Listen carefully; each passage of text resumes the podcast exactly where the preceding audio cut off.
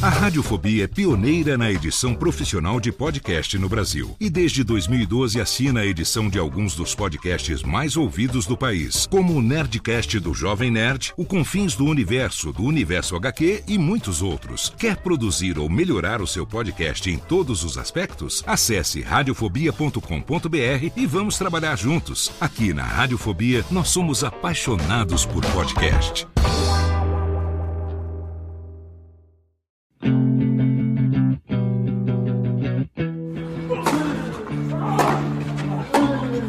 Começa agora o Backhand na Paralela, o podcast sobre tênis que vai além das quadras. Apresentação de Jeff Paiva e comentários de Ariane Ferreira. Ready?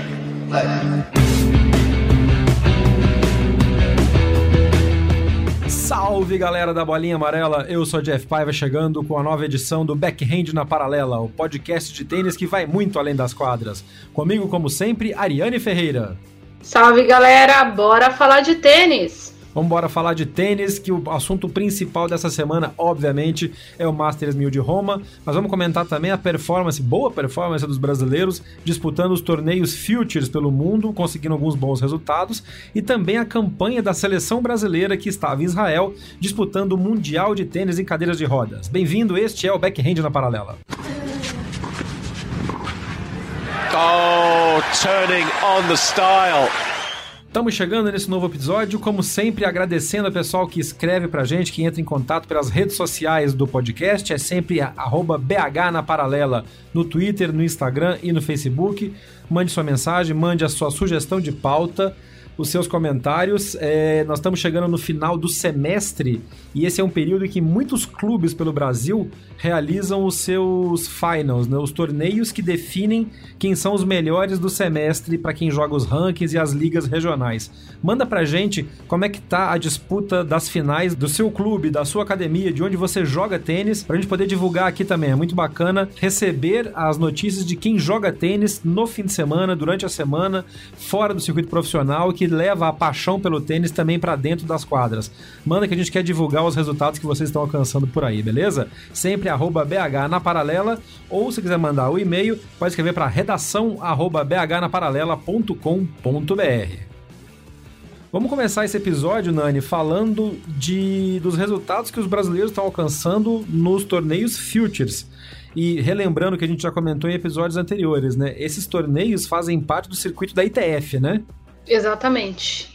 Aquele ranking que a gente já falou bastante, que tem agora dois rankings, então os meninos precisam ir trabalhando, conquistando vitórias e pontos, subindo nesse ranking para daí galgar um espaço na ATP e começar a tentar se projetar nas chaves de challengers e assim por diante até chegar no nível. Agora o processo é um pouco mais lento, mas esses torneios são extremamente importantes e muito competitivos. Com a questão dos novos rankings, os torneios têm ficado um tanto quanto competitivos, até porque a maioria dos jogadores a partir de 300 do mundo já não tem assim aquela oportunidade de disputar challengers, então eles estão rebuscando pontos dentro do ranking TF, jogando esses torneios, o que faz com que o nível fique um pouco mais exigente.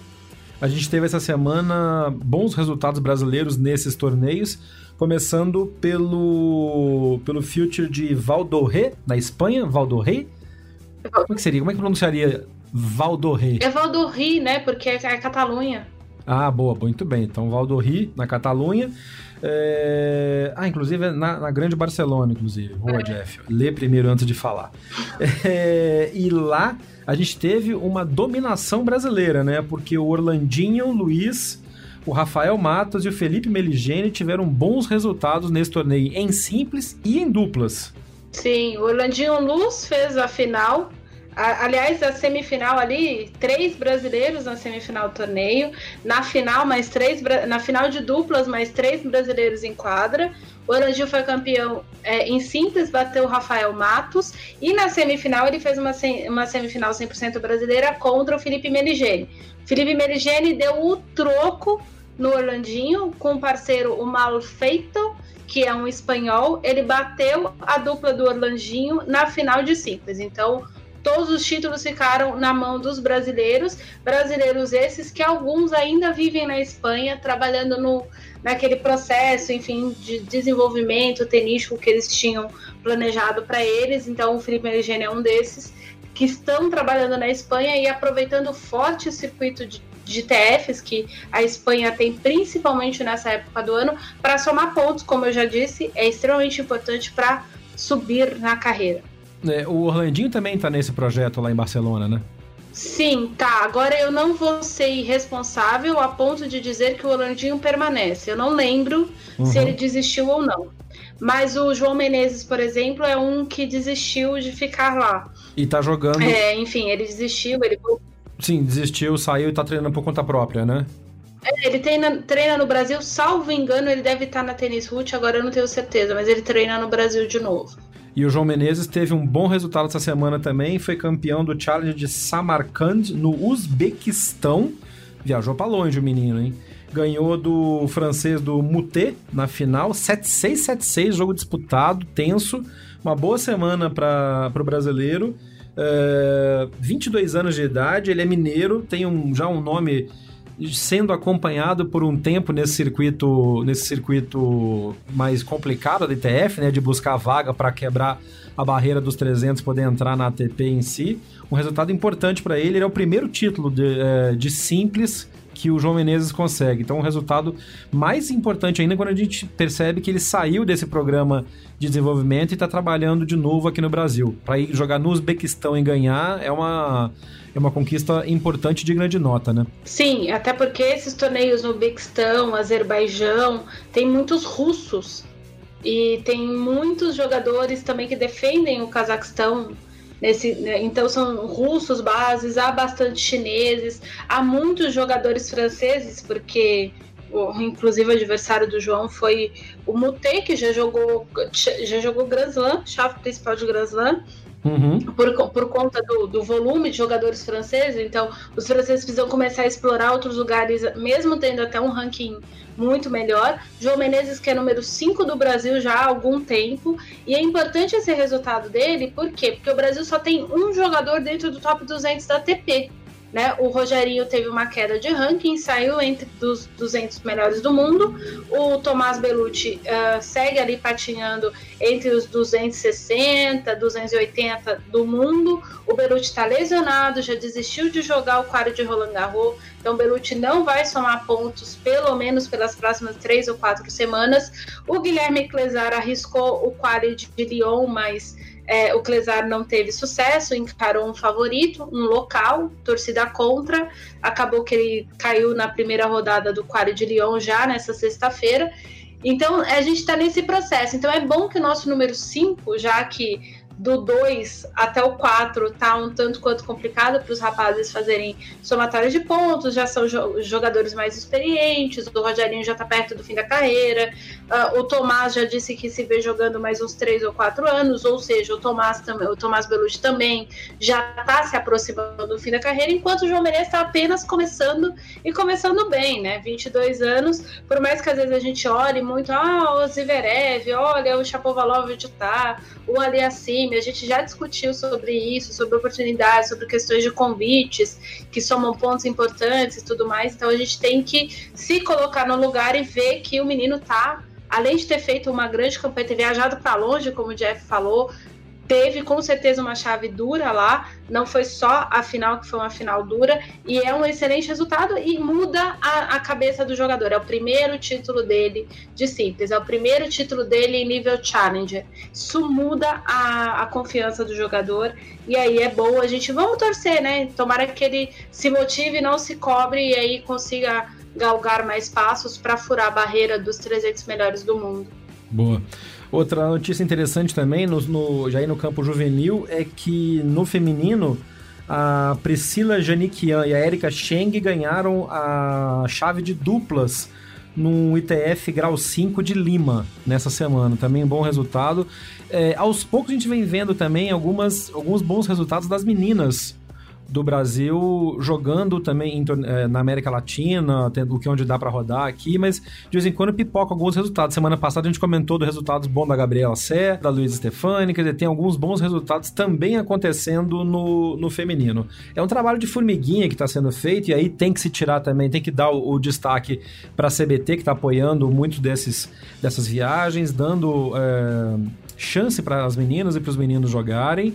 E o trabalho de construção de base funciona meio por aí, né? Tem que ir mordendo devagarinho, o trabalho de formiguinha e galgando os degraus que dá para galgar.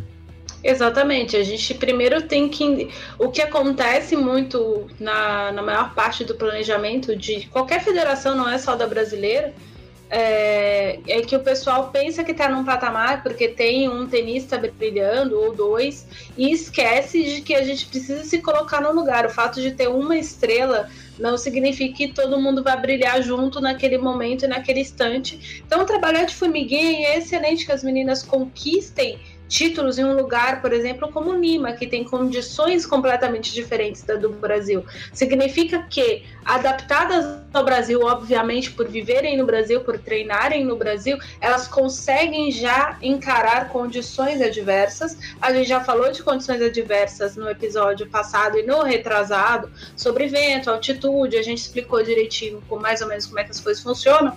E se o jogador já desde o juvenil consegue ter essas oportunidades de encarar realidades diferentes, oportunidades diferentes. A gente precisa entender que as estruturas dos torneios na América Latina, alguns, não são tão. Uh, é, não vou nem dizer sofisticadas, né? Mas, por exemplo, os torneios juvenis do, de ITFs 4 e 5 dos Estados Unidos parecem torneios profissionais de estrutura. É. E isso com certeza não vai acontecer na América do Sul, independente do país. Não estou falando isso por causa por serem no Peru, não é isso que eu estou querendo dizer. Uhum. Então é legal para ir, inclusive, lapidando a personalidade das meninas e a resiliência nelas, porque para se viver de tênis e para se galgar sucesso só com resiliência. E a gente tá vendo que assim a, a, o Brasil apostou muito na geração da Haddad, apenas na Bia, se pressionou muito essa menina, ela teve muitas infelicidades em relação a lesões e talvez tudo que tenha se esperado da Bia nunca venha a acontecer exatamente primeiro por muita uh, expectativa em relação a ela, todas as fichas em cima dela e todos esses azares. Então é legal que se apoie mais nomes, que se deem mais oportunidades. E, enfim, vamos torcer, porque a ideia é que se consolide o esporte para depois a gente começar a ter uma fábrica de grandes atletas. É isso aí.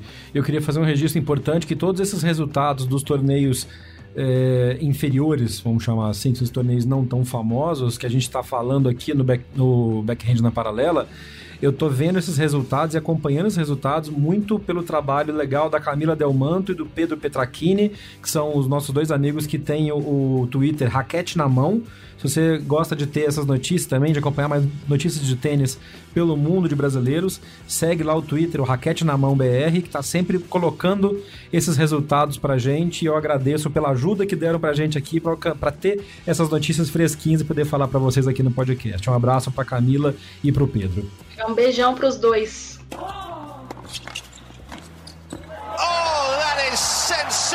Vamos falar agora então do resultado final da Copa do Mundo de Seleções de Tênis em Cadeiras de Rodas que aconteceu essa semana em Israel. A gente teve no episódio da semana passada a entrevista com o coordenador de base de cadeiras de rodas da CBT, falando sobre quais eram as expectativas para o time Brasil nesse torneio e a gente pode dizer que algumas dessas expectativas foram alcançadas.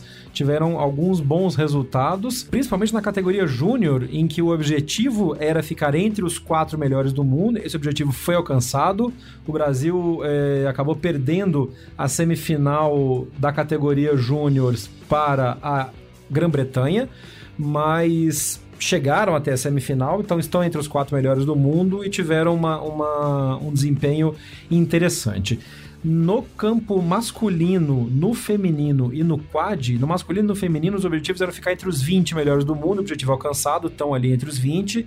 Mas no quad a campanha não foi tão boa, porque esperava-se bastante do Imanitu, que está inclusive com o wildcard para jogar Roland Garros, mas acabou não tendo um resultado tão bom e o Brasil ficou no playoff de quinto ao oitavo lugar, perdendo para a França nesse, nesse playoff. Mas a experiência internacional é muito importante, o fato de ter ido uma equipe completa para Israel com os treinadores eh, acompanhando os atletas e tendo uma experiência, um, um intercâmbio com jogadores de outros países muito mais fortes, isso acaba também trazendo experiência importante para o time brasileiro, né, Nana?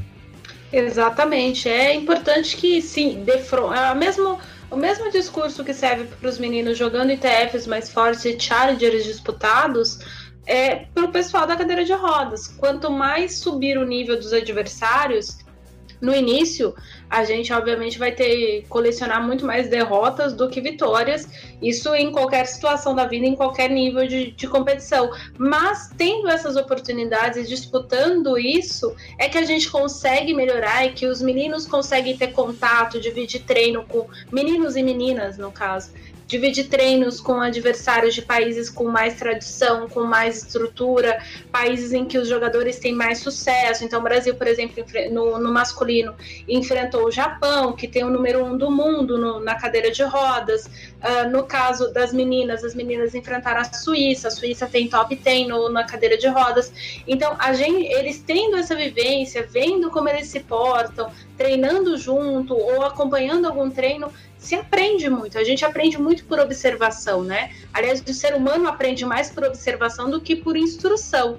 E aí, isso, essas oportunidades são muito boas. A mesma coisa serve para o convite do Imanitu Silva para Roland Garros. A gente não pode querer que ele chegue lá e desbanque o Agostinho Fernandes da Argentina, que é o número dois do mundo, o atual campeão da Austrália. É, o Agostinho já tem uma tradição de competir em Grand Slam. O Imanitu, qualquer resultado que ele trouxer, mesmo que seja derrota na primeira rodada, já é um grande resultado. É o primeiro que está indo lá. Então, isso é muito legal e é muito bacana que a gente possa não só falar sobre isso, quanto saber que eles estão e pedir mais apoio para que eles consigam galgar mais espaços e conseguir outras competições mundo afora, tanto desse nível quanto uh, não só os grandes como eu já citei. Fica aqui agora um registro triste, mas importante de ser feito, que enquanto estava em Israel com a equipe brasileira de tênis e cadeira de rodas, o nosso amigo Léo Botija, que já foi entrevistado aqui no podcast, é um dos treinadores da equipe brasileira da, de tênis e cadeira de rodas, recebeu uma notícia muito triste, uma notícia que afeta todo mundo que conhece o tênis, que vive o tênis em Minas Gerais.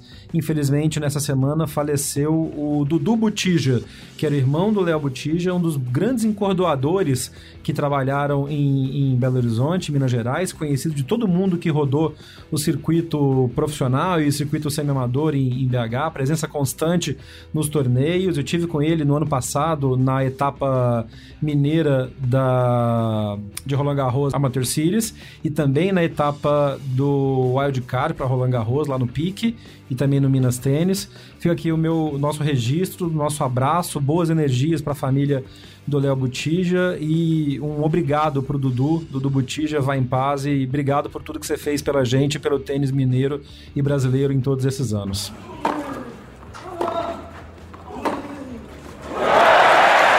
Hora de falar então do Masters 1000 de Roma, a última grande competição antes de Roland Garros e que fecha efetivamente a preparação para o Grand Slam francês.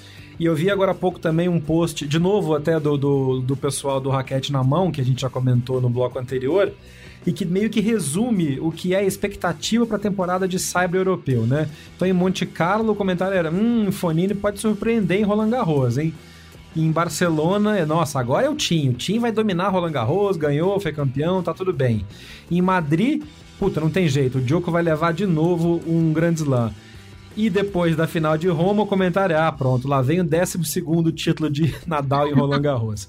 Meio que define bem o que foi essa temporada de Cyber Europeu, né? Achava-se que, puta, vai vir mais gente, mais gente vai competir, ainda acho que vai ter gente boa que vai dar trabalho, mas hoje tá com cara de 12 título de Nadal, hein, Nani? É, mas uh, já mostra o quanto a configuração do tênis global está mudando, né? Opa! É, apesar de que a gente, a gente já está vendo mudanças. Antigamente a gente nem precisava acompanhar os torneios, era só ver a final que era o Nadal, mas normalmente o Ferrer, dependendo do ano, depois de 2011 o Djokovic começou a ficar um pouco mais assíduo nas grandes finais de Saibro, mas era isso, o Nadal e o Ferrer, o Nadal e o Djokovic, uh, e era isso que estava acontecendo, e era isso que a gente via, e, e, não tinha muita novidade, não tinha muita mudança de estilo de jogo.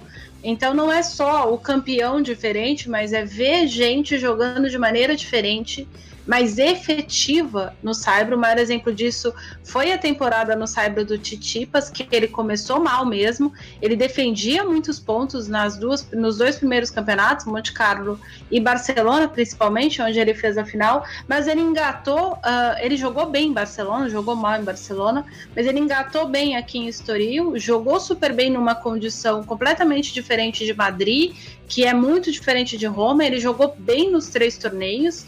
É, então isso é importante a gente dizer. É, chega como favorito para Roland Garros? Não, não chega. É, o Titipas ainda precisa melhorar bastante a maturidade dele. Mas é aquela coisa. A, o que, se eu fosse apostar meu dinheirinho, eu não quero perder dinheiro. Eu apostaria no Nadal. Mas, uh, e, e, como é, eu comentei antes da gente começar a gravar com você, Jeff, a gente já tem aquela história de o, o Djokovic está desgastado fisicamente, está bastante desgastado. O primeiro set da final hoje demonstrou isso. O Fonini está lutando com a lesão no pé. Né? O Fonini já está naquela coisa de tentar se preservar ao máximo para fazer uma boa campanha em Roland Garros. O Federer fez isso também. É, então. E, e aí a gente tem que ver. É óbvio que provavelmente vem o 12 título do Rafael Nadal. Não vou esconder no nosso caro ouvinte de que não é por nada, não tenho nada contra o Nadal, mas pelo amor de Deus, nós precisamos trocar a chave. Virar o disco. Seria excelente que o campeão fosse outro. Eu, eu não escondo isso de ninguém. A mesma coisa que tá todo mundo, ah, meu Deus, o Federer ganhar o Wimbledon. Pelo amor de Deus.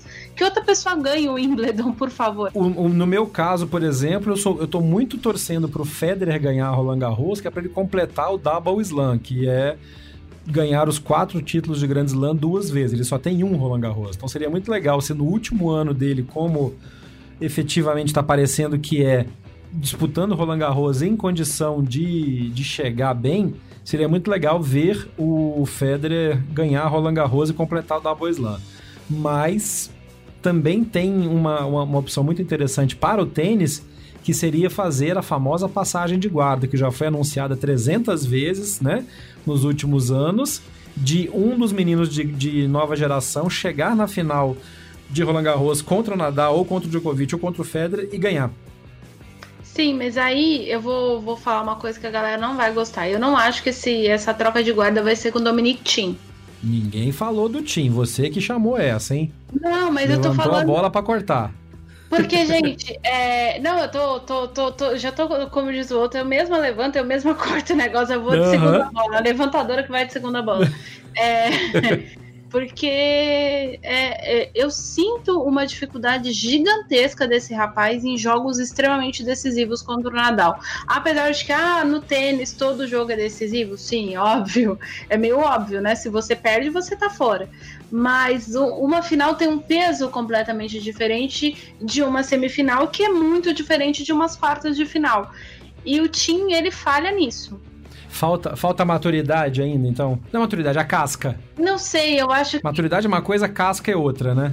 É, não é maturidade, não acho que seja maturidade, e, e talvez seja casca mesmo. Talvez se, eu acho que é uma chave mental que ele ainda não desligou. Que, que por um acaso eu já notei que o Titipas desligou total, assim. O Titipas não tem essa chave. se, é que, se é que essa chave existe nele, né? Se essa chave um dia existiu dele em relação ao Nadal, não existe mais. O moleque é abusado. É... Aí o ouvinte vai dizer: Ah, mas Ariane, você não viu a semifinal em Roma? Viu, o jogo foi feio pra caralho. É... Nossa, eu não devia ter falado isso. Mas uh, o Titipas não respeitou, não teve medo do Nadal em momento nenhum no jogo. Em momento nenhum. Nem. Eu, eu fiz uma observação que o Nadal sacou de maneira muito mais inteligente em Roma do que em Madrid. Mesmo assim, o Titipas lutou até achar o tempo da bola do Nadal e quando achou, ele botou o Nadal para correr atrás da bola. Então, isso vindo de um menino de 20 anos, tendo visto como todas as pessoas encaram o Nadal no Cyber e o Nadal. É, o, o Titipas fez um comentário excelente após a derrota. Ele disse que ele acha, ele tem a impressão de que no Cyber o Nadal tem segundos a mais para processar o que quer fazer mentalmente falando. Ele tem tempo para pensar no que vai fazer. Sim. E ele tem mesmo. O Nadal joga para ter tempo. Mesmo agora que ele tem jogado de maneira mais agressiva, evitado longas trocas, até por conta da idade e por conta do joelho. Mas o Nadal tem tempo. A, a, altura da bola do Nadal no Cyber permite que ele pense muito. Então, é uma. A, talvez jogadores de pensamento muito rápido, que é o caso do Titipas, ele muda muito rápido a decisão dele em quadra, fique mais difícil para o Nadal. Não estou dizendo aqui que o Titipas vai ganhar Roland Garros. Eu já disse que não acho que ele é favorito agora. Não está nem entre os favoritos. Mas... Mas é um tipo de jogador que talvez pegue o bastão. Seria muito legal que o Federer ganhasse, mas o que o Federer apresentou tanto em Madrid quanto em Roma me deixa em dúvida. Então, mas eu, vou, eu quero puxar dois pontos que você falou. Um é voltando nessa coisa da velocidade de processamento do Nadal. Até que ponto é uma velocidade de processamento que é focada no Cyber, porque é a superfície preferida do Nadal, de onde ele nasceu, e ele tem esse pensamento muito rápido também nas outras, tanto que ele ganhou o Wimbledon e o US Open e a Austrália, os Cambal mas realmente é onde ele se sente melhor. E, e, não sei se é que ele tem um, dois segundos a mais para processar, ou se é ele tem o mesmo tempo que todo mundo tem, porque as bolas vão rápido, mas no Saibro, o processamento dessa mensagem no cérebro do Nadal funciona mais rápido, é como se ele tivesse um boost no processador dele, sabe? Porque eu vejo, por exemplo, o, o Nadal corrigindo muito rápido alguns movimentos de bola no Saibro, que outro, até outros jogadores que estão acostumados a jogar no Saibro, como o próprio Tim, é, não conseguem corrigir tão rápido. E essa acho que esse é um dos diferenciais que faz o Nadal ser tão absoluto no Saibro como ele é. Sim, a, a, questão do pensamento rápido, o Nadal tem um pensamento muito rápido. Eu não lembro se foi o Ben Hoffenberg ou se foi a Carole Bouchard, trouxeram uma informação. Carole Bouchard é uma jornalista francesa. Eles trouxeram uma informação muito interessante. O Nadal é o único jogador da história a ter 400 vitórias em dois pisos diferentes. Ele só não venceu mais no piso rápido do que o Federer, o Djokovic, o Agassi e, salvo engano, McEnroe. Agora eu não lembro qual era o quarto. O Nadal é o quinto maior vencedor de piso rápido da história. Então, isso prova de que ele é realmente, ele é muito. As pessoas usam o termo inteligente, não, o raciocínio dele é muito rápido. Tem gente que tem um raciocínio mais rápido que outras pessoas. Isso não quer dizer que a pessoa seja mais inteligente. Então, o raciocínio dele de, de tomada de decisão é muito rápido não deu certo agora, 30 segundos depois ele não tá pensando no que não deu certo. Ele já tá tentando um jeito diferente de fazê-lo. E isso no Cyber faz muita diferença. Por quê? Porque a maioria dos jogadores, mesmo os que estão acostumados com o Cyber, o que, que eles sabem? Eles sabem que a altura do Cyber na quadra muda a direção da bola, uhum. que se tem um, um, um, se eles fazem, por exemplo, um deslizamento muito longo, eles arrancam muita terra de determinado lugar. Aí quando a bola quica naquele lugar, o cara já fica preocupado, fica olhando para a quadra naquela direção, esperando que a bola não bata ali para ela não desacelerar ou desacelerar e matar o cara. Teve um, teve um, um jogo exemplar para isso, que foi Del Potro e Djokovic, que estavam os dois brigando com a quadra. O Delpo, inclusive, brigou com o, com o Bernardes. Ah. É, reclamando que a quadra não tinha sido arrumada entre um game ímpar e outro, porque a bola estava quicando irregular, porque eles estavam deslizando loucamente, deixando um monte de, de marola de saibro na quadra. Sim, o, aliás, um, uma dessas marolas que ele deixou na quadra matou um dos match points dele, que foi a deixada que o Djokovic fez. Foi. Ah, nossa, que dor no coração daquela bola até hoje. É, então, mas assim, se ele não tivesse. Mas aí é que tá, um homem do, da altura do Del Potro, do peso do Del Potro, ele sabe que em determinados lugares é melhor ele erguer o pé. entende? E, enfim, e assim, e é esse tipo de inteligência que o Nadal já tem. É. Vocês podem reparar que às vezes o Nadal tem a possibilidade. O Nadal está posicionado relativamente perto do T, o adversário. O, ele fez isso muito com, com, no jogo do Verdasco. O Verdasco trabalha muito com bolas curtas, slices para a bola morrer do outro lado da rede. O que, que ele fez? Ao invés dele deslizar para chegar, ele sabia que se ele deslizasse, ele ia acumular, no, no, principalmente nos primeiros games, ele ia acumular muita terra em favor do Verdasco e contra ele. Ele correu. Ele tirou o pé do é chão. Isso aí. Então, é, é, são algumas inteligências que o Nadal é, é automático. É óbvio que é automático. Mas alguns caras têm, outros não, e ele e, tem. E uma coisa que você comentou também é que o Nadal se planejou e ele veio evoluindo no Saibro. Ele falou na coletiva agora, quando acabou Roma, na coletiva pós-título, de que depois do jogo em Barcelona, que deu aquela famosa declaração de que foi meu pior jogo no Saibro em não sei quantos anos, quando ele perdeu pro, pro, pro Fonini. É... Barcelona ou, ou Monte Carlo? Monte Carlo. Monte Carlo. Monte Carlo. Que ele falou que ele voltou pro hotel e repensou toda a estratégia e mudou os treinos para a temporada de Saibro. Aí, frase do Nadal: Eu trabalhei duro para estar onde eu estou. A vitória é o trabalho de todo dia, a motivação tem que voltar. É, então, isso é uma coisa que eu admiro muito em grandes campeões. Em 2017, o Murray comentou algo parecido, de que ele voltou para treinar para fazer drill básico, para fazer exercício básico de forehand, de backhand no saibro, pra ele pegar o tempo da bola, que tava pavoroso. Chegou na semifinal de, de, de Roland Garros 2017. Então, esse retrabalho, ele tem que ser constante e eu acho que é um dos grandes tributos para grandes jogadores, que tem a humildade de voltar e fazer isso, e trabalhar e continuar trabalhando e não ficar deitando nos, nos louros da, da, da vitória, dos resultados que está alcançando. O Nadal chega neste momento no topo da sua performance no Saibro. Ao contrário do Djokovic, por exemplo, que claramente, inclusive ele mesmo disse isso na entrevista em quadra recebendo o troféu de vice e depois de novo na coletiva, de que faltou, que faltou energia, ele estava só com meio tanque hoje, estava alguns microsegundos atrasado e por isso que ele tomou esse atropelamento do Nadal, foi a primeira, foi o primeiro 6-0 entre Nadal e Djokovic em 142 sets disputados.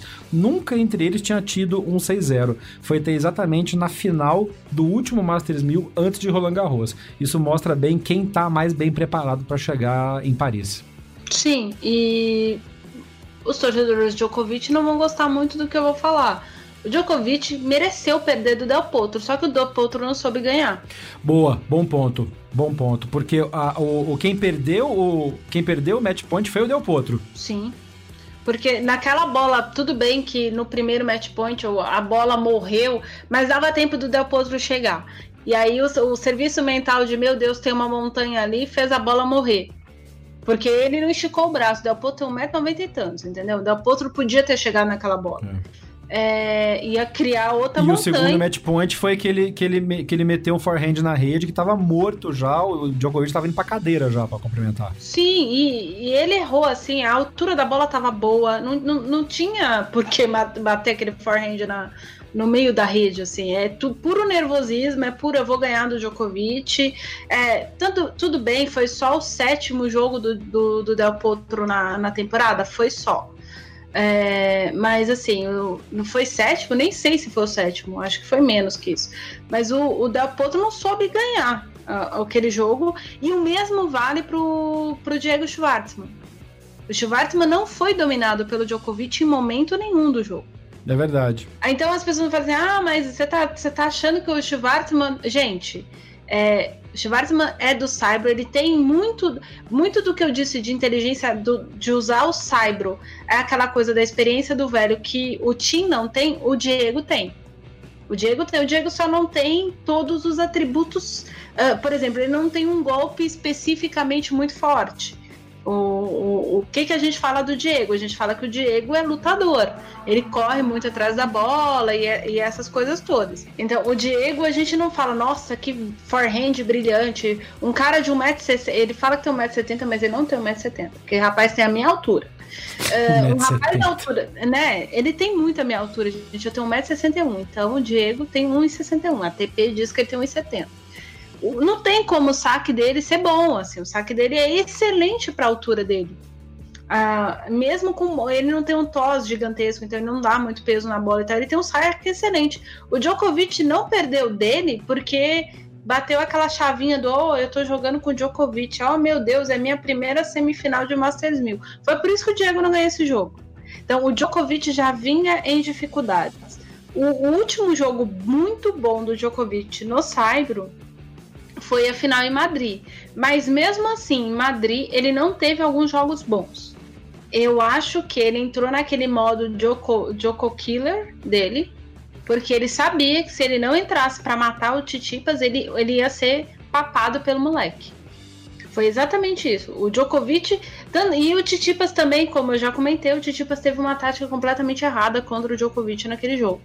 Mas, é, então assim, o Djokovic chega, ele vai ter uma semana para descansar e ele vai lá para a câmera hiperbárica dele, provavelmente, sei lá eu. então ele vai se recuperar melhor fisicamente que todo mundo. Se ele não for para hiperbárica, ele tem uma semana de descanso. A gente já sabe que ele provavelmente vai estrear na terça-feira, então ele tem um dia a mais que, por exemplo, o Nadal. E, e aí a gente vai vendo como é que a coisa vai evoluindo. Tudo, tudo vai depender muito do sorteio, uh, do primeiro adversário. É, o Djokovic tem muita sorte de primeira e segunda rodada em Grand Slam, eu sempre digo isso. Ele sempre pega um quali. Uhum. Ele nunca, ele nunca pegou o Belucci na primeira rodada. Porque o Belucci dá uma suadeira no adversário, sabe? inclusive, bom ponto. Belucci que foi o último a dar 6-0 no Djokovic antes do Nadal. Registre-se esse fato. Por favor, né? A gente não, a gente não está nesse podcast só para falar mal de Tomás Belucci. Tadinho do Tomás, cara. Mas enfim, então assim, o, o Tomás, por exemplo, meteu 5-0 no Nadal em Wimbledon e eu fiquei assustado. Falei, não é possível que isso tá acontecendo. E aí, né? enfim, foi 5-0 no. De...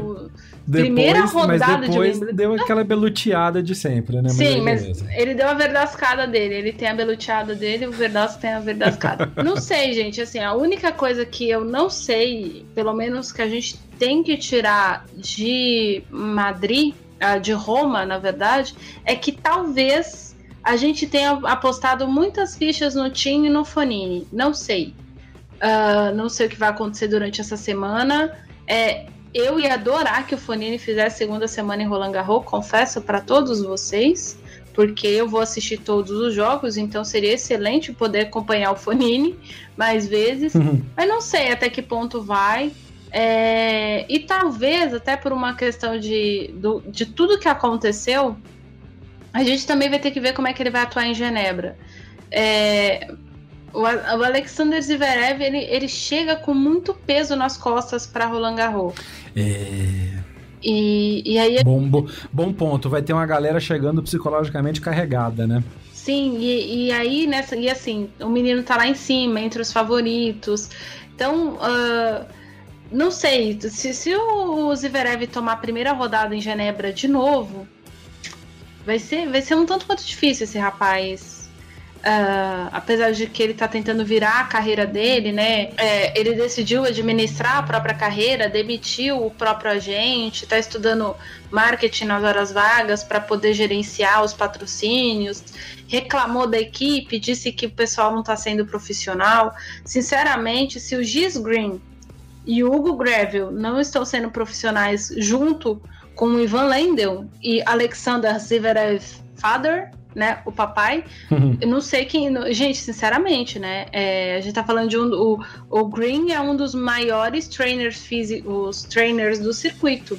A galera se estapeia quando ele tá livre de algum, de algum jogador para poder trabalhar com ele, nem que seja um mês. Pré-temporada esse homem não tem paz. O Greville é um, um, fisioterapeuta francês excelente. Ele trabalhou para a ATP e para a Federação Francesa durante um determinado período e saiu para começar a trabalhar com jogadores. Trabalhou com o Tissonga. Na, ele, inclusive, ajudou antes do. Muito antes do Tissonga ter que operar o joelho. Ele foi uma das pessoas que reabilitou o Tissonga com uma lesão no joelho uh, que, que, enfim, faz bastante tempo isso, acho que 2012. Então, ele é um, são excelentes profissionais e acho muito estranho o jogador sair dizendo que a equipe não está sendo profissional. Então, alguma coisa na cabecinha dele não tá boa. Alguma coisa tá sendo boazinha, né? Tem, tem muita coisa errada na cabeça do menino. Tá, É. tá mais embaralhado que meu ovo mexido de manhã. Outro que chega, que chega com um, um peso maior e aí uma dúvida, alguns que chegam com dúvidas fortes para Roland Garros também são os favoritos de, de ontem e que hoje tão, não estão tão bem, que são Tsonga e Vavrinka, né? Tiveram algumas semanas pavorosas para trás. O Tsonga tá jogando um, um 250 Rony Alpes. O Vavrinka tá relaxando e tentando botar a cabeça no lugar. Também que são dois que sempre jogam bem no Saibro, no- nessa, nessa, nessa construção para Roland Garros e foram muito mal, né? Nossa, o Vavrinka jogou mal em Madrid e em Roma. É, ganhou sete, ganhou jogo até, mas sinceramente, assim, eu não vi nada no jogo do Vavrinka. Absolutamente nada. Você falar que, ah, por exemplo, no- nos, nos primeiros torneios que tiveram no Saibro, o Tisson, por exemplo, o Tsonga jogou bem em Marrakech. Uhum. O Tsonga enfrentou um adversário mais forte que ele, caiu. O adversário, se eu não me engano, o algoz dele foi, inclusive, o campeão de Marrakech, mas assim, ele em si, ah, o, o Vavrinka, por exemplo, em Madrid, ele venceu o Nishikori. E eu tô falando, o Vavrinka jogou mal é, Roma e Madrid? Não, gente. Ele jogou mal Monte Carlo e Madrid. Isso, ele é. nem jogou Ele nem Roma. jogou Roma, eu é. ficando maluca. É, mas por exemplo, o, o, o, o Tsonga perdeu pro Fonini na estreia de Roma. Aí também foi azar de chave. Mas não deu pressão. Perdeu, tomou um baile do Fonini. Foi 6-3, 6-4, facinho. Mas o, o Tsonga também não tem. Assim, é- é, como eu falei, a única semana que eu vi o Tsonga fazer dois jogos em sequência bons, um deles ele perdeu, foi Marrakech no ano. Tsonga não tem jogado bem. É, é, o Tsonga tá naquela. Aliás, eu acho que o Vavrinka às vezes chega nesse ponto e daí ele consegue retornar para as bases dele e retornar bons resultados. Bom ponto, porque em 2017, quando o Vavrinka fez a final contra o Nadal, foi assim, ele chegou mal, tinha perdido vários torneios, chegou, ficou parado a semana anterior de, de anterior de Roland Garros.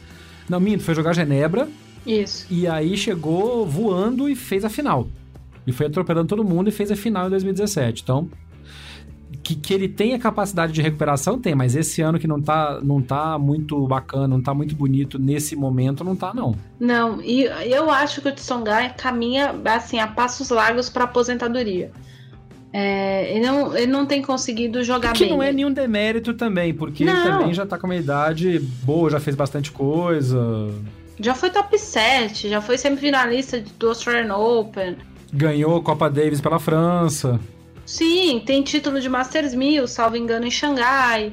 É, é um. Aliás, é- teve um período aí que todo mundo ganhava. É, os Masters 1000 eram Murray, Nadal, Djokovic e Federer, e o Tsonga ganhou um torneio. Fufu, ganhei.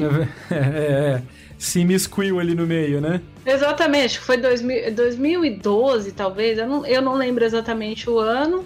Não, não foi 2012, porque 2012 foi o ano que o Ferrer ganhou Paris. Mas assim, uns anos depois ele foi ganhou uh, Xangai. Tsonga tá, tem excelentes resultados. É, é um jogador que. É que é no caso do Tsonga, ele é favorito porque ele é francês. Se a gente for pensar num francês jogando no Saibro hoje no- em melhores condições, a gente vai falar do Gael Monfils.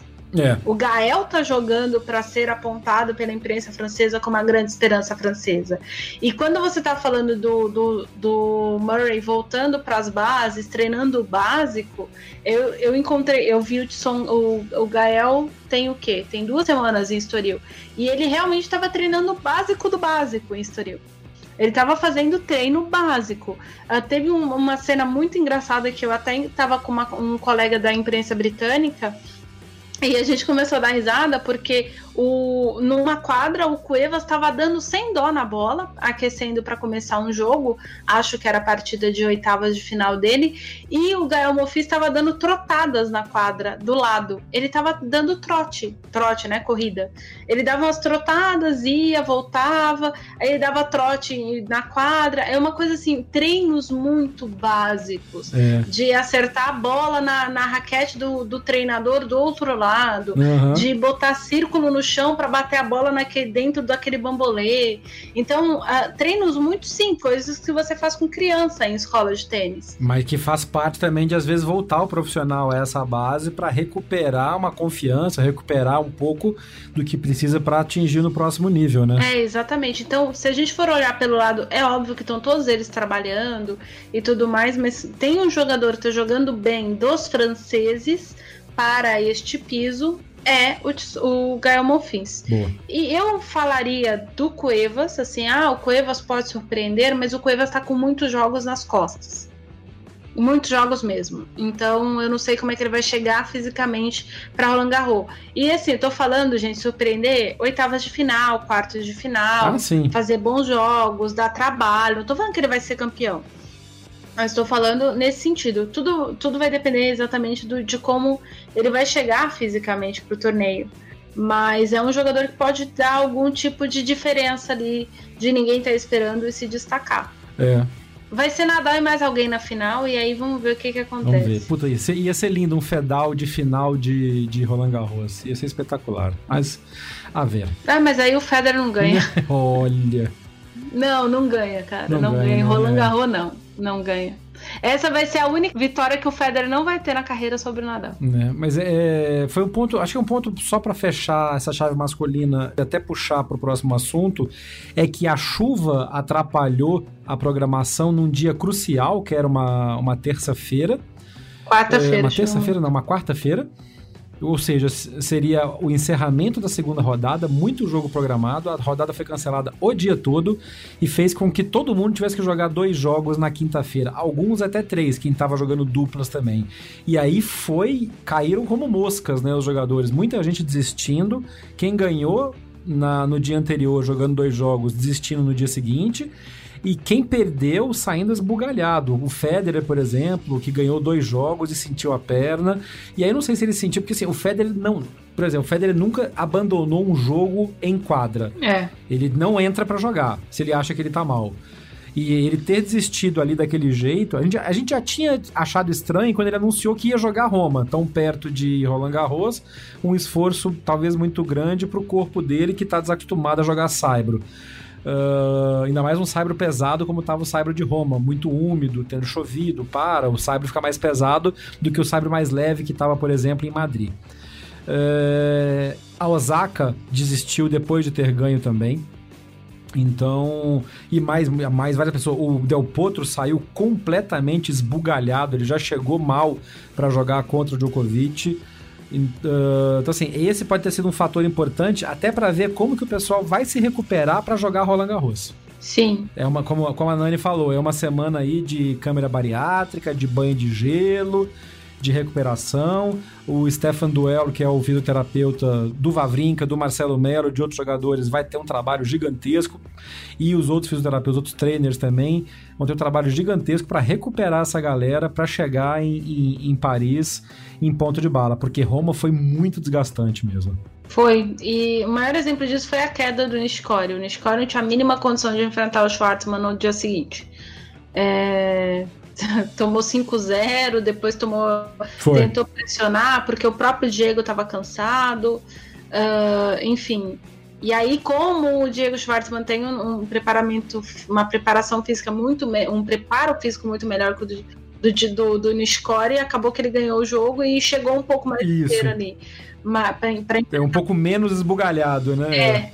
Então, tem essas coisas. Então, os jogadores que são. Eu, o pessoal gosta de falar que é de cristal, eu não gosto de falar que, que o Nishikori é de cristal, mas tem para alguns jogadores, esse tipo de maratona é muito difícil. É, não, o Nishikori claramente é um dos que sofre mais com isso mesmo. Sim, e é como o Diego Schwartzman falou depois que venceu o Nishikori. Não adianta vocês quererem que gente com acima dos 30 anos jogue em dois jogos e simplesmente entre em quadra para ganhar e jogar e vencer. É. Não, não tem física. Eu tenho 26 anos, hoje em dia eu tenho, daqui dois anos eu não vou ter mais. E ele tem razão disso. No que, aliás, dá mais razão a, a decisão do Federer da decisão do Federer de ter desistido, que o Federer enfrentaria o Tsitsipas, que é um garoto que estava voando. Então, assim, por mais que o Federer entrasse puta, vou entrar para jogar e tal, ele não teria condição de superar a, a capacidade física do Tsitsipas, que também jogou dois jogos, mas ganhou esses dois jogos no dia anterior por dois sets a zero, os dois jogos.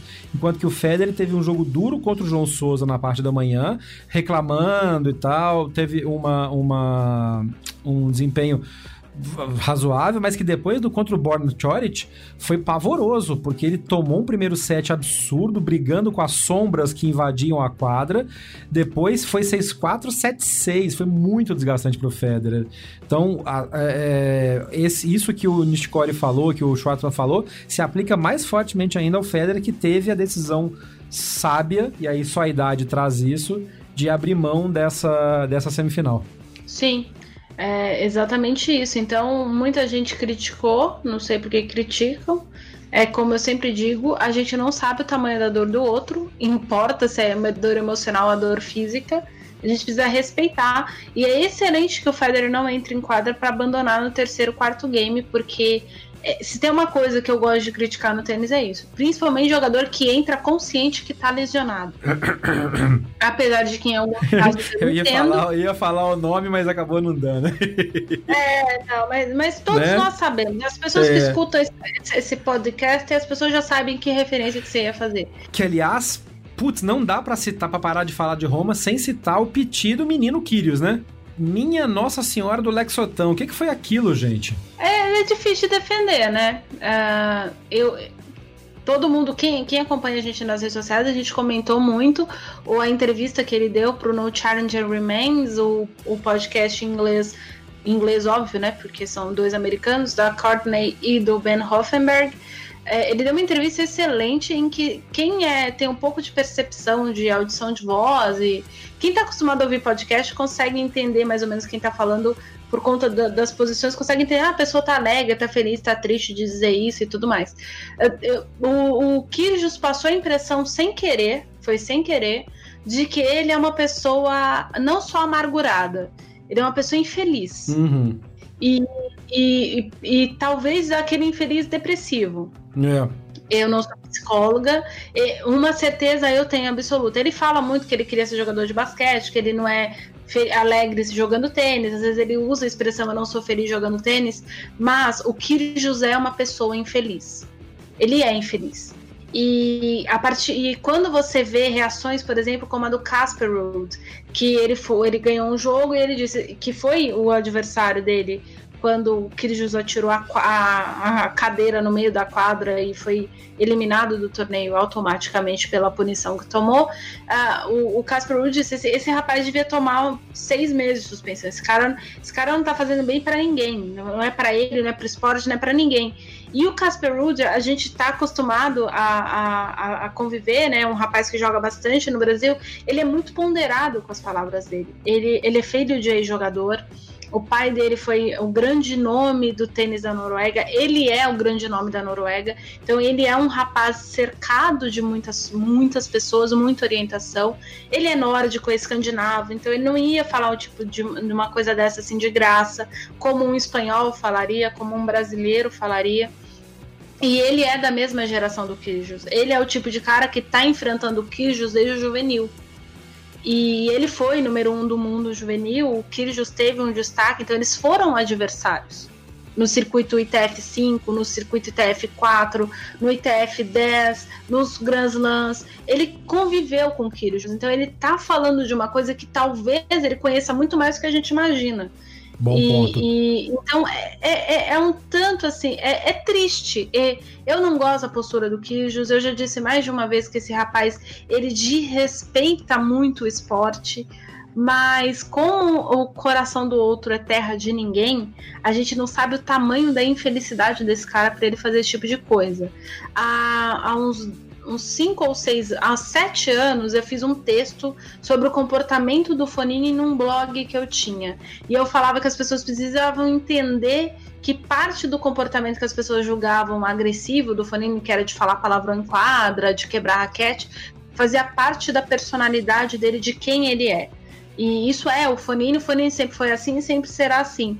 E em muitos momentos a gente considerava determinadas coisas como Uma coisa que no dia a dia a gente não ia achar falta de respeito, a gente ia falar, ah, fulano se excedeu, mas não, nossa, meu Deus, precisamos banir esse cara da sociedade porque ele falou tal palavrão. A gente tinha esse comportamento com o Fonini. Hoje em dia, o tênis está sendo subserviente com a infelicidade do Queijos. A ATP já devia ter agido no caso desse rapaz. Esse rapaz precisa de tratamento, ele precisa de carinho, ele precisa de colo, ele precisa de alguma coisa que não seja ah, os, os, grandes veteranos da Austrália metendo o pau dizendo que ele é mal educado, que todo mundo descendo o pau. A frase do Casper Wood diz: ele, ele precisa ser suspenso, porque é a saída que o um menino de 23 anos vai, vai encontrar. Suspende ele, ele para para pensar na vida dele ele precisa de alguma, algum tipo de apoio, ele precisa de atendimento psicológico, é. psicoterápico. Eu não faço a mínima ideia do que, que é, porque eu não sou médica. Hum. Ele precisa afastar do circuito para entender o que ele quer da vida dele. É, o, Federer, o Federer deu uma, uma declaração também e falando que, na opinião dele, Federer a punição que ele levou em Roma por ter perdido os pontos, perdido o prize money e efetivamente ter sido é, eliminado do torneio e dos registros do torneio como um todo seria suficiente. Mas eu concordo com você. Acho que o buraco do, do, do é mais embaixo e mais profundo. E realmente, ele, se, se ele não tomar essa decisão ele precisa que a ATP, o conselho dos jogadores ou alguém faça isso por ele em prol do tênis, porque ele tá fazendo mal para toda uma nova geração que tá chegando vendo tênis e que acaba se espelhando nessas atitudes meio intempestivas. Que quando ele fez o que ele fez em Acapulco, por exemplo, foi até capa do, do podcast e tema principal. é, que era essa genialidade louca. E agora não, agora já tá. A loucura tá tomando conta mais do que a genialidade. E isso tá fazendo mal para ele, para quem joga contra ele. O Casper Ruud, por exemplo, depois disso tudo que você falou, ele fez um post. É, é, comentando isso, mas foi muito criticado porque ele comemorou a vitória, mas ele ganhou o jogo. E ele avançou, inclusive, para enfrentar o Del Potro depois. É...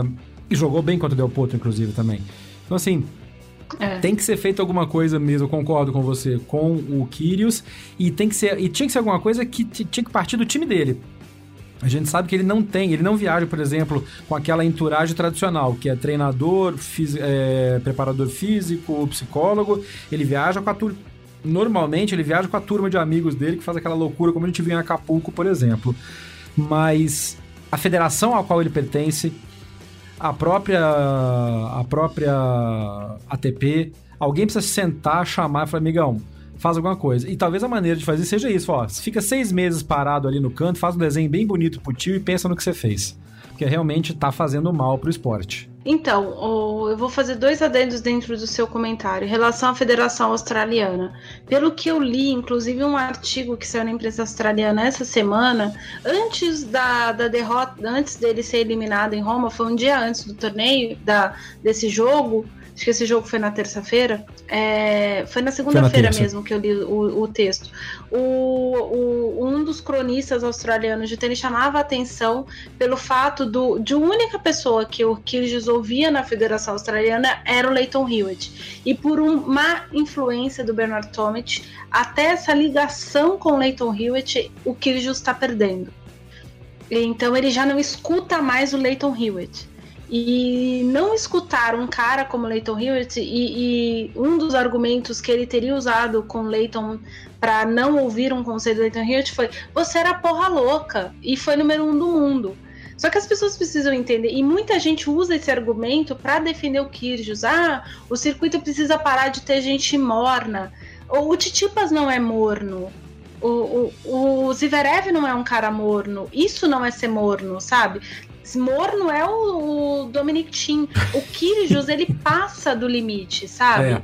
É, ele é ele realmente é um rapaz com problemas. O Leighton Hewitt, ele tinha uma personalidade de, muito parecida, por exemplo, com a, a, a em alguns pontos com a, com a postura do exatamente com o McEnroe, mas assim nos meninos novos por exemplo, o Leighton Hewitt teria comemorado a, a derrota, da, a eliminação do Kyrgios, por exemplo. O Leighton Hewitt teria comemorado e na cara dele.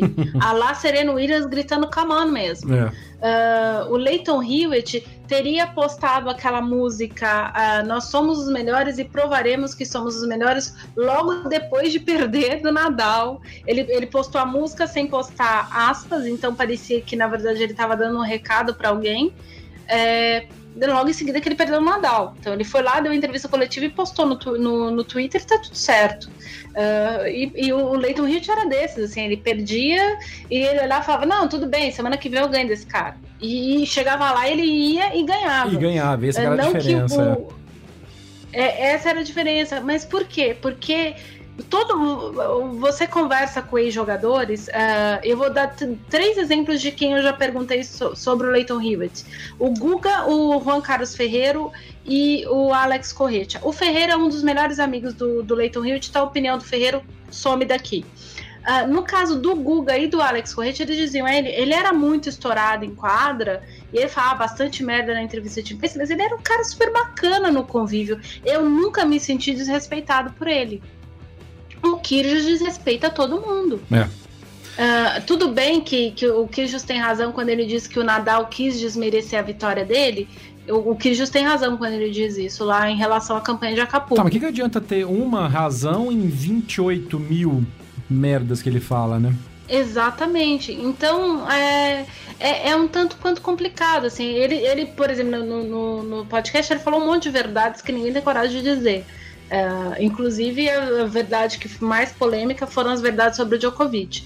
Sim, é uma coisa que ninguém esconde, as pessoas só não falam, porque o Djokovic também não tem, não tem posição e tal, mas aí é, é a escolha dele. Já o Kyrgios, o Kyrgios não é uma pessoa, as pessoas vão dizer, ah, o Kyrgios é um cara de posição. O Kyrgios não é um cara de posição. O Kyrgios é um cara infeliz que não sabe dizer, não consegue entender que ele tá infeliz. Que ele tá ou fazendo a coisa errada da vida dele, ou não sei, mas assim, eu não sei exatamente o que tá acontecendo com ele, mas ele tá infeliz. E, e aí talvez o tênis não seja para ele. Ele devia seguir o exemplo da Bart. Uhum a Bart chegou um momento, ah, eu tô muito infeliz jogando tênis. A menina era top 10 de duplas. Ela tinha ganhado dois grandes lãs. E o que, que ela fez? Pô, vou jogar cricket. Era cricket. Eu tava tentando lembrar que esporte era, era cricket, né? Era exatamente cricket.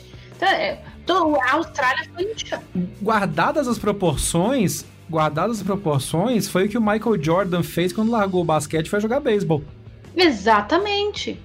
É, é, é, mais ou menos a mesma. Isso aqui não tá funcionando para mim, eu vou tentar outra coisa, sabe?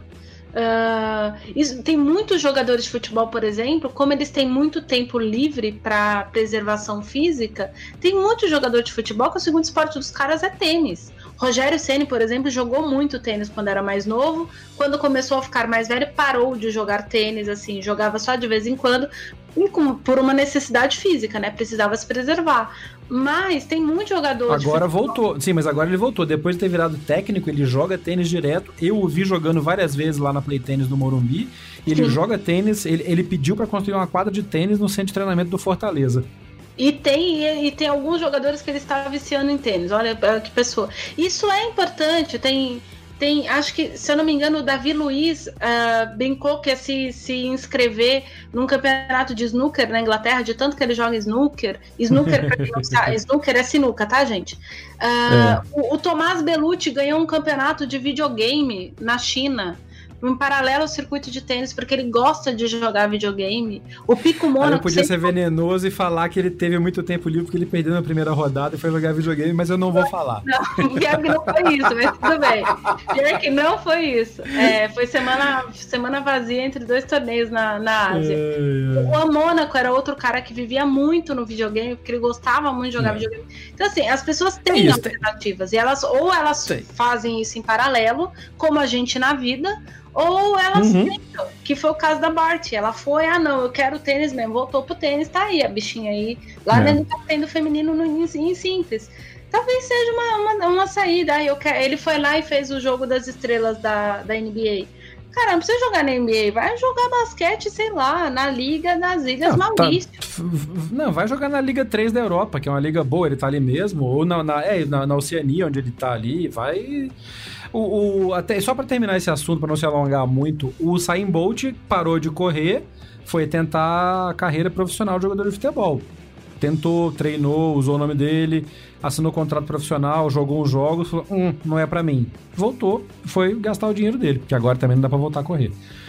Mas é. enfim, Kyrios, vai fazer alguma coisa, mas que seja o tênis de volta, mas leva a sério, ou pelo menos não desrespeite, né? Pode continuar galhofeiro e tal, mas tem limite. E aí, pra gente terminar esse assunto de verdade, eu acho que é isso. A zoeira, ela tem limite, sim. Aquele, aquela brincadeira, ah, a zoeira não tem limite, não, ela tem que ter, porque senão vira uma coisa nociva e pode fazer mal para ele e para outros.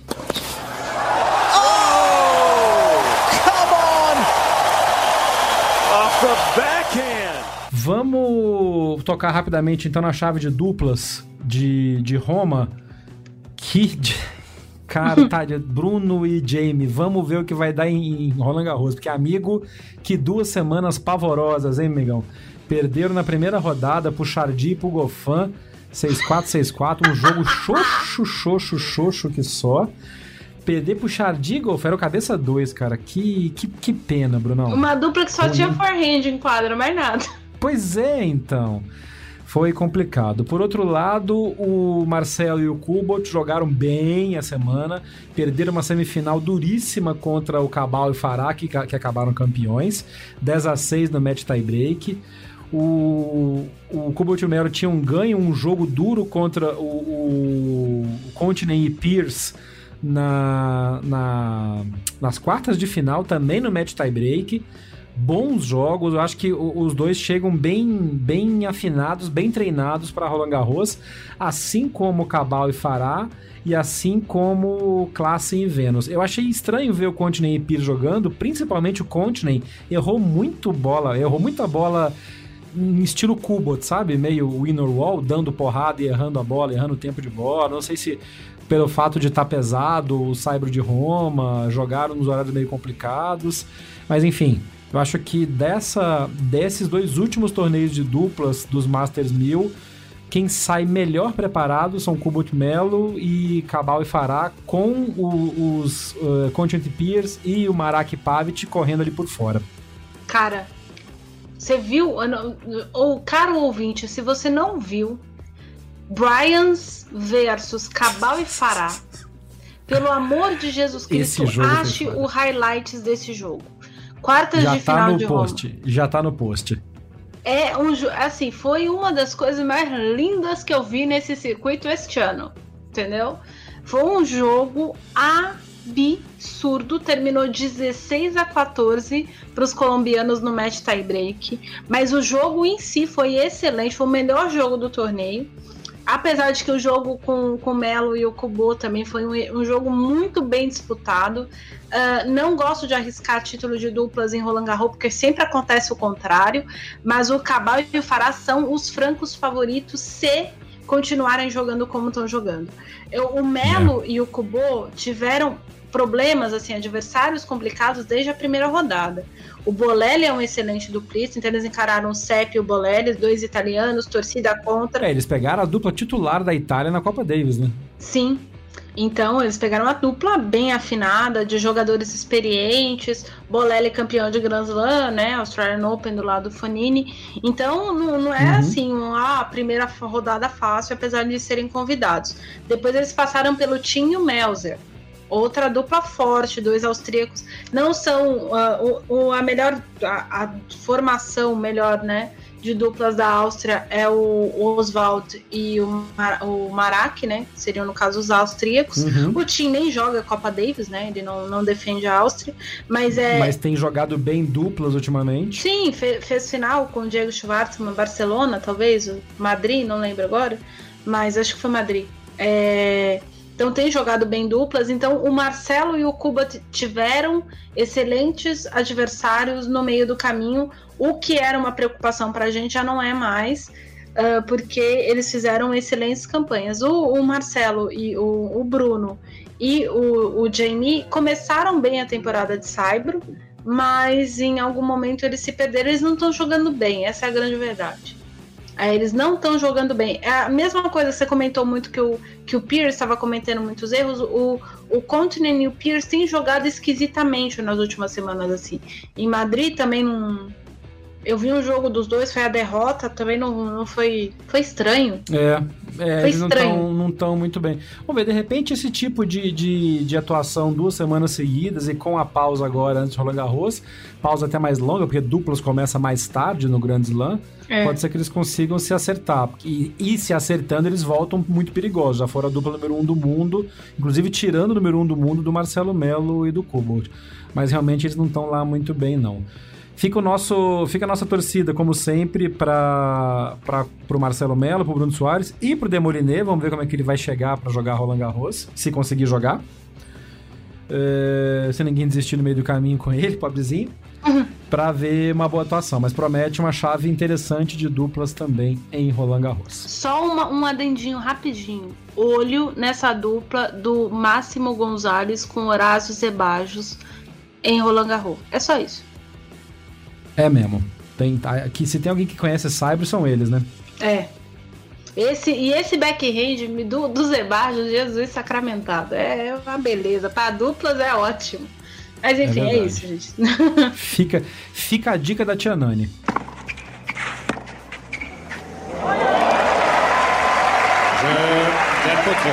Pra terminar, a chave feminina. Joana Conta, hein, rapaz? Que beleza! Chegou, perdeu a final pra Pliskova, mas que bela campanha da, da, da britânica. Jogou bem, né? Jogou bem, principalmente contra o melhor jogo dela dos que eu vi foi o contra a Kiki Bertens, que vinha de título em Madrid, né? Olho Uhum. na Bertens pra Roland Garros. Você, Ela já tinha chamado essa atenção, é verdade. É, vamos ver aí. Ela disse que precisa descansar, vai ter uma semana.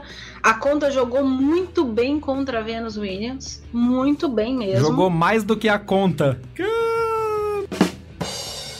Ma- Joga mais da conta, é. Eu te dou suquito. Ela jogou muito bem na, na, na- na estreia contra a Stephens. Jogo duro, perdeu o primeiro set no tie-break, podia ter sido desequilibrado.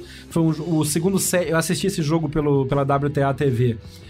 Foi um jogo equilibrado no segundo set, podia ter ido para qualquer lado, e a vantagem psicológica da conta foi que ela soube segurar a pressão da Stephens quando tava 3 a 3 Exatamente. e aquele game ali, aquele game ali que ela quebrou, matou, e aí a Stephens perdeu, foi 6-1 no terceiro set, que a Stephens saiu do jogo. Depois ela pegou Venus Williams na segunda rodada, Vondrusova, que tava vindo muito bem também na semana, tinha ganho da Halep depois da Kazakhtina, e perdeu, pegou a Kiki Bertens depois. Foi uma baita semana de Joana Conta, não tirando o mérito da vitória da Pliskova no final, mas assim, também foi chave feminina, teve jogo repetido, eh, dois jogos no dia por causa da chuva em Roma. Então, assim, ela soube superar esses desafios, ela chega muito, muito embalada para Roland Garros. É favorito para Roland Garros? Não. Não. Continua sendo as de sempre as favoritas para Roland Garros. Halep, Pliskova, talvez, talvez a Azarenka, a Mladenovic ganhou muito bem, Kvitova. a Kvitova, a Maria Sakari, que fez outra semana espetacular, depois de título na semana passada, chegou na semi, deu trabalho para Pliskova na semi. Assim, feminino de Roland Garros também chega bem interessante, hein? Vai ser bastante interessante. Vamos ver como é que a Carolina, a dona Carolina Pliskova, se comportará, né? Porque foi o segundo título dela no ano. E, e ela jogou muito bem contra a Azarenka. Foi um jogaço de tênis, foi muito interessante. Ela virou, né? Ela perdeu no tie-break para Azarenka. E, e aí ela fez 6-2, 6-2. Ela jogou muito bem contra a Azarenka. A Azarenka que vinha de uma. eh, Tava um jogo longo com a Muguruza. A Muguruza desistiu no meio do É. segundo set. Mas foi um jogo arrastado, esquisito das duas. Mas a Azarenka jogou muito bem contra a Pliskova. E a vitória da Pliskova contra a Sakari também foi muito interessante. É, a Pliskova fechou em dois sets. A Sakari que dá muita pancada na bola e tá batendo bem de novo na bola, do mesmo jeito que ela bateu nas três primeiras semanas do ano. Vem, conquistou o primeiro título dela recentemente, então Tá embalada, né? ela tá embalada, ela tá motivada, então ela pode ser que ela faça alguma surpresa. É, a Halep é, foi a grande decepção da semana, sim, total, junto, assim, e a Sabalenka, né? Que a Sabalenka, pelo amor de Deus, né? É, faz bastante tempo que a Sabalenka tá aí. Então, eu não sei, eu acho que a, a Zabalenka é uma que, que, que perdeu, acho que ela, ela atingiu o pico muito cedo, nesse ano, ela tá numa descendente muito forte para eu, eu, não a coloco como nem top 10 de favorita de Roland Garros. Não, não. Ah, pra, pra, eu ia até citar a Eline Svitolina que perdeu o Azarenka na segunda rodada. A no caso foi a estreia da Svitolina, mas foi um jogo duro. É, que ela tava de bye. A, a Svitolina uh, é favorita, a Sabalenka não. Eu, eu não sei o que tá acontecendo, o, o que, que é que o Tursunov tá não tá vendo de errado no treino, porque a Zabalenka deve estar treinando alguma coisa errada. Ela não consegue decidir as bolas na quadra. Não sei se ela tá tentando mudar, modificar muito o jogo dela. Tá estranho de ver a Zabalenka jogando e ela é uma jogadora que era para estar bem agora. E aí a gente duvidar um pouco dela na, na, no piso rápido, porque apesar dela ter tido bastante resultados no piso rápido ano passado, ela, ela ser uma jogadora forte, ela é uma jogadora de cyber. É. Então, isso é, é, um, é, Tá estranho. Talvez ela chegue lá e cala a boca, né? Tem que dar um desconto também, porque ela perdeu pra Alize Cornet, que veio do qualifying junto com a, com a Miladenovic. E aí, no sorteio, foi muito cruel o sorteio, porque a Cornet pegou a Zabalenka, um jogo que seria terceira rodada fácil, e a Miladenovic pegou a Carol Garcia que é uma das favoritas sempre, apesar dela ter entrado sem, sem cabeça de chave em Roma. Mas é, como a gente já falou várias vezes em outros episódios, a Carro vem forte, é uma das grandes nomes do tênis feminino francês. Vai chegar, como sempre, favorita a segunda semana de Roland Garros. Mas a Zabalenka acabou pegando a Alize Cornet, que vem também embaladinha, ganha com alguns bons resultados na semana anterior. Mas o 6-1, 6-4, principalmente o 6-1 que a Cornet colocou na Zabalenka no primeiro set, mostra isso que você falou, que ela tá fazendo escolhas erradas e que tem alguma coisa que não tá muito ajustada no jogo dela. É, então vamos ver como é que ela responde de agora em diante. Uma que tá tendo mal, não tá conseguindo fazer convecturar mais de três vitórias no ano, pelo menos no Saibro ainda, mas não tem jogado mal é a Anastácia Sevastova. Não sei se ela é favorita. Eu, eu gosto de ver a Sevastova jogar e acho que o jogo dela é excelente pro Cyber. É. É, apesar de que ela tem grandes resultados no, tanto na grama quanto na principalmente no piso rápido. Piso rápido é. Mas a Sevastova tem o um estilão assim. Ela treinou muitos anos na Áustria. É, eu já contei a história, né, de que ela voltou pro tênis por causa do Thomas Muster. Uhum. Se eu não contei, eu conto em outro episódio. É. E, mas assim, é, ela tem um jogo interessante. Ela, ela perdeu da Bentite na, na primeira rodada, num jogo duro. O que não é nada assustador, um jogo duro. A Bente, que também é outra que estava solta na chave. A chave de Roma foi muito forte, né? Sim. Tinha muita gente forte solta na chave. Sim, a, a... e as qualifiers, as qualifiers é, muito fortes, né? Mona Bartel da Alemanha, a própria Sakari entrou de qualifier. É, o, o, a chave do qualificatório foi excelente. É, então a gente vai vai vendo assim alguns torneios. Aliás, Roma foi muito melhor que Madrid nesse sentido. E eu não estou falando isso para tirar mérito da, da, das vitórias em Madrid, viu, gente? Calma. Não. A Polônia Cor, que, que também saiu do quali. É, a, a chave de Roma realmente foi muito boa. Uh, algumas jogadoras não são jogadoras de Cyber, então a gente já já sabe também que, que não é o caso. Mas foi um, foi um torneio bastante interessante. E é aquela história: não é a dela, mas olho na Kiki Bertens. Assim como o, o Saibro não é da Carolina Pliskova, né? É. Esse título da Pliskova agora em Roma foi apenas o terceiro título dela num torneio no Saibro. Ela conquistou o título de Praga em 2016, salvo engano. E ela é, foi campeã ano passado em Stuttgart. Ou seja, ela tem dois títulos em Premier 5 que é o último nível de torneio importante do feminino antes do Grand Slam. É, nos torneios grandes no Saibro, a Pliskova tem feito alguma presença pelo menos uma vez. Vamos ver o que, que a Conchita Martinez tira dela para Roland Garros.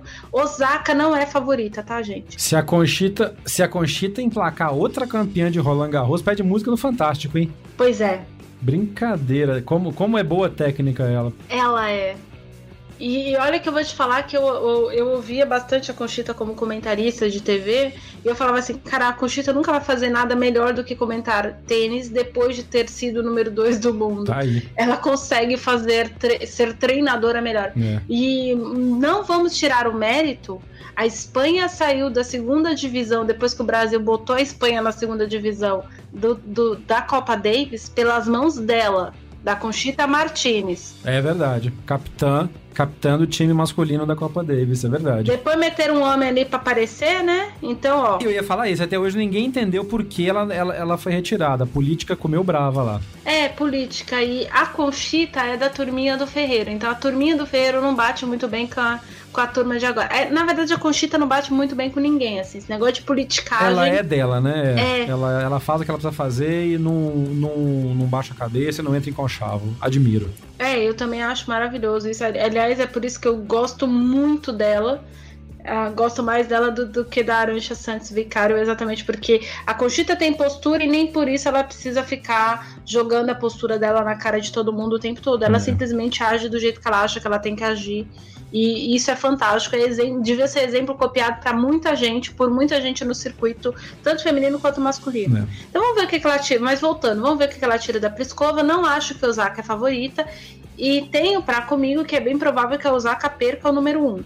A, a Kvitova abandonou né, em Roma então, Foi. tomara que ela se, se, se, se aproxegue, se melhore. Essa, esse abandono da Kvitova faz parte do, do, do, do massacre de Thanos que rolou na quinta-feira, porque além da, além da Kvitova, também a Muguruza retirou nesse mesmo dia na rodada, e a Osaka é. deixou de jogar o próximo jogo contra a Bertz pelo desgaste que teve também.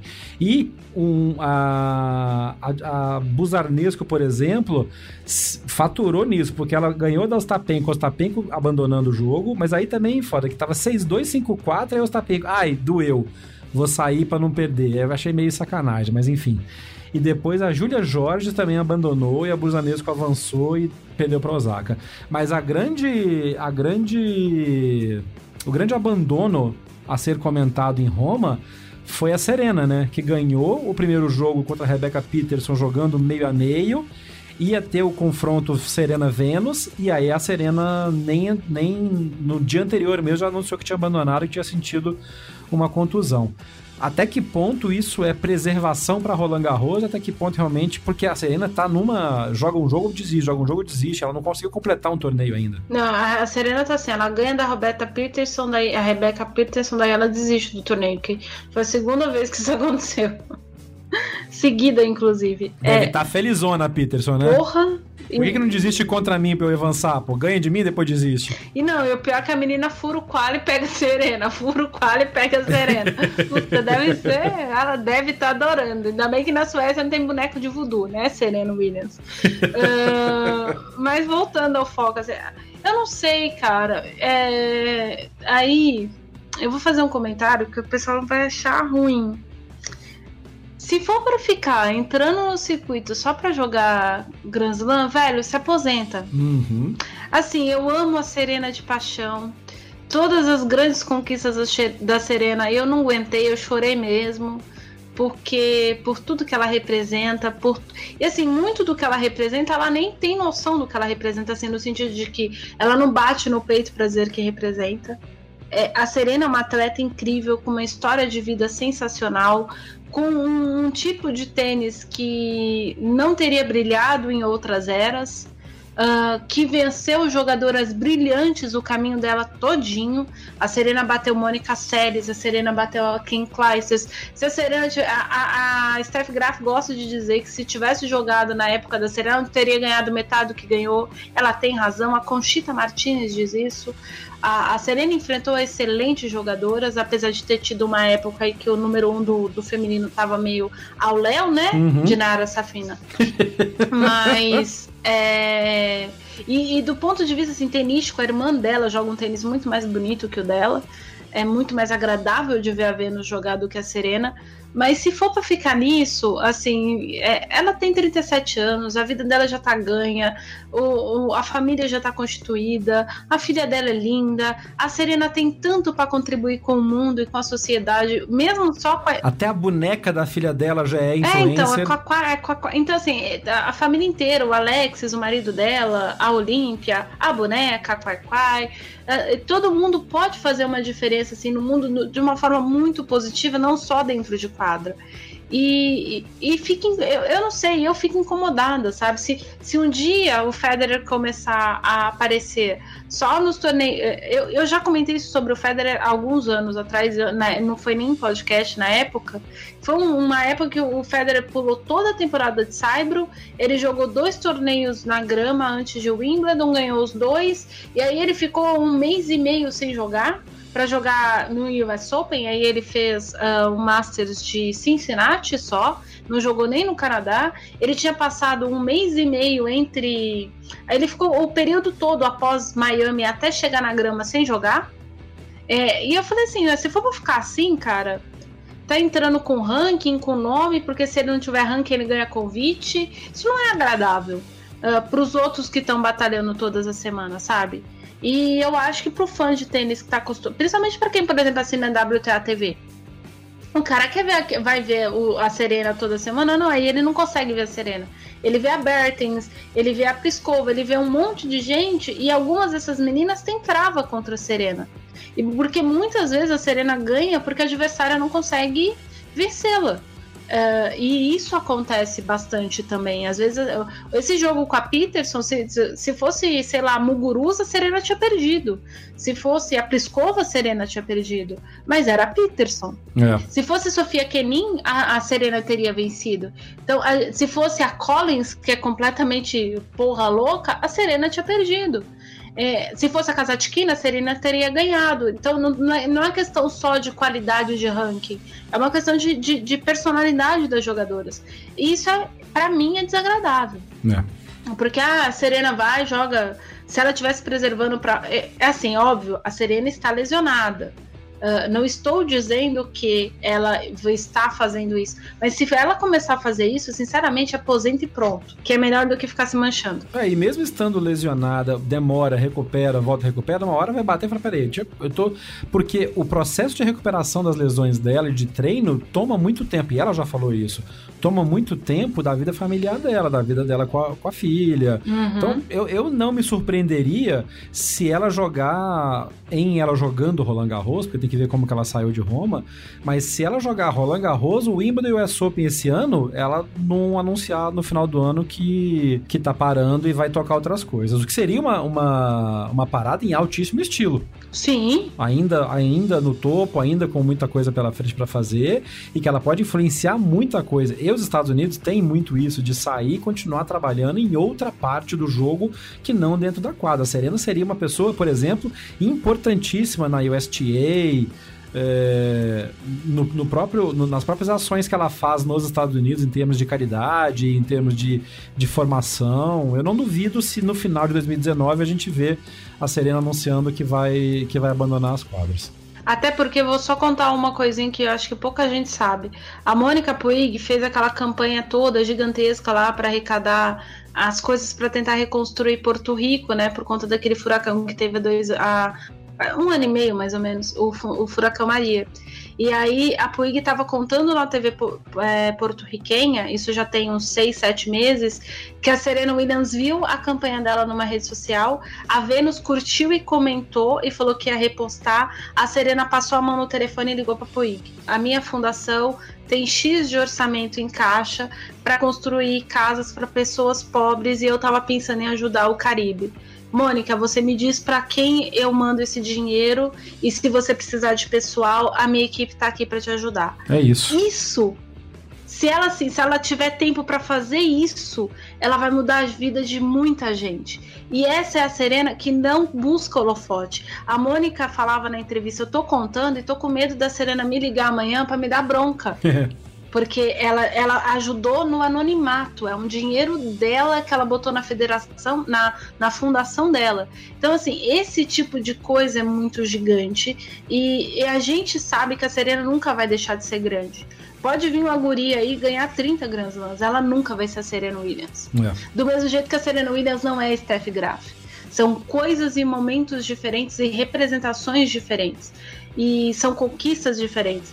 Mas realmente, assim, se for para ficar, e principalmente por conta dessa história que você acabou de comentar, o, o desgaste de ficar se preocupando com a preparação física, com recuperação, com dor, com isso, com aquilo. Ela já tem 37 anos, sabe? Não é, precisa. Vai viver a vida, é. se for o caso. É. Muito bem, este foi o podcast Backhand na Paralela dessa semana. A partir da semana que vem, a gente volta com o episódio diário, com menor duração o drop shot na paralela, cobrindo o aberto da França Roland Garros. Infelizmente, a gente já tinha anunciado que estava com credenciamento, mas infelizmente, por razões econômicas e razões pessoais de logística, a gente não vai poder estar ao vivo em Roland Garros, pelo menos na primeira semana. Então a gente vai fazer o drop shot na paralela diário a partir de São Paulo e de Portugal cobrindo uh, os desenvolvimentos dos jogos de cada dia e pegando as matérias especiais.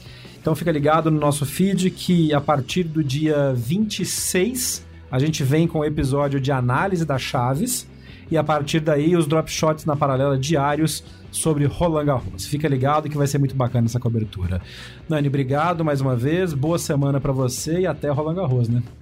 Até o Longarro. Boa semana, pessoal. Boa semana, Jeff. A gente se vê. Um abraço, fica ligado e mande as suas sugestões pelas redes sociais do Backhand na Paralela. É sempre arroba BH na Paralela, no Twitter, no Instagram e no Facebook. A gente se vê.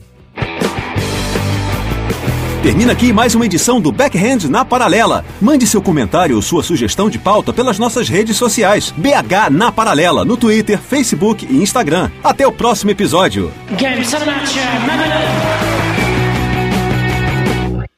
Este podcast foi publicado pela Radiofobia Podcast Network. Oi, eu sou o Antônio Viviani e quero convidar você a ouvir o nosso podcast Voz Off. Desde julho de 2017, eu e meu amigo Nicola Lauleta temos o prazer de conversar com as grandes vozes do rádio, da TV e da publicidade do Brasil e trazer suas histórias até você. Se você, como nós, é apaixonado por locução, acesse vozoff.com.br e acompanhe nossos episódios aqui na Radiofobia Podcast Network.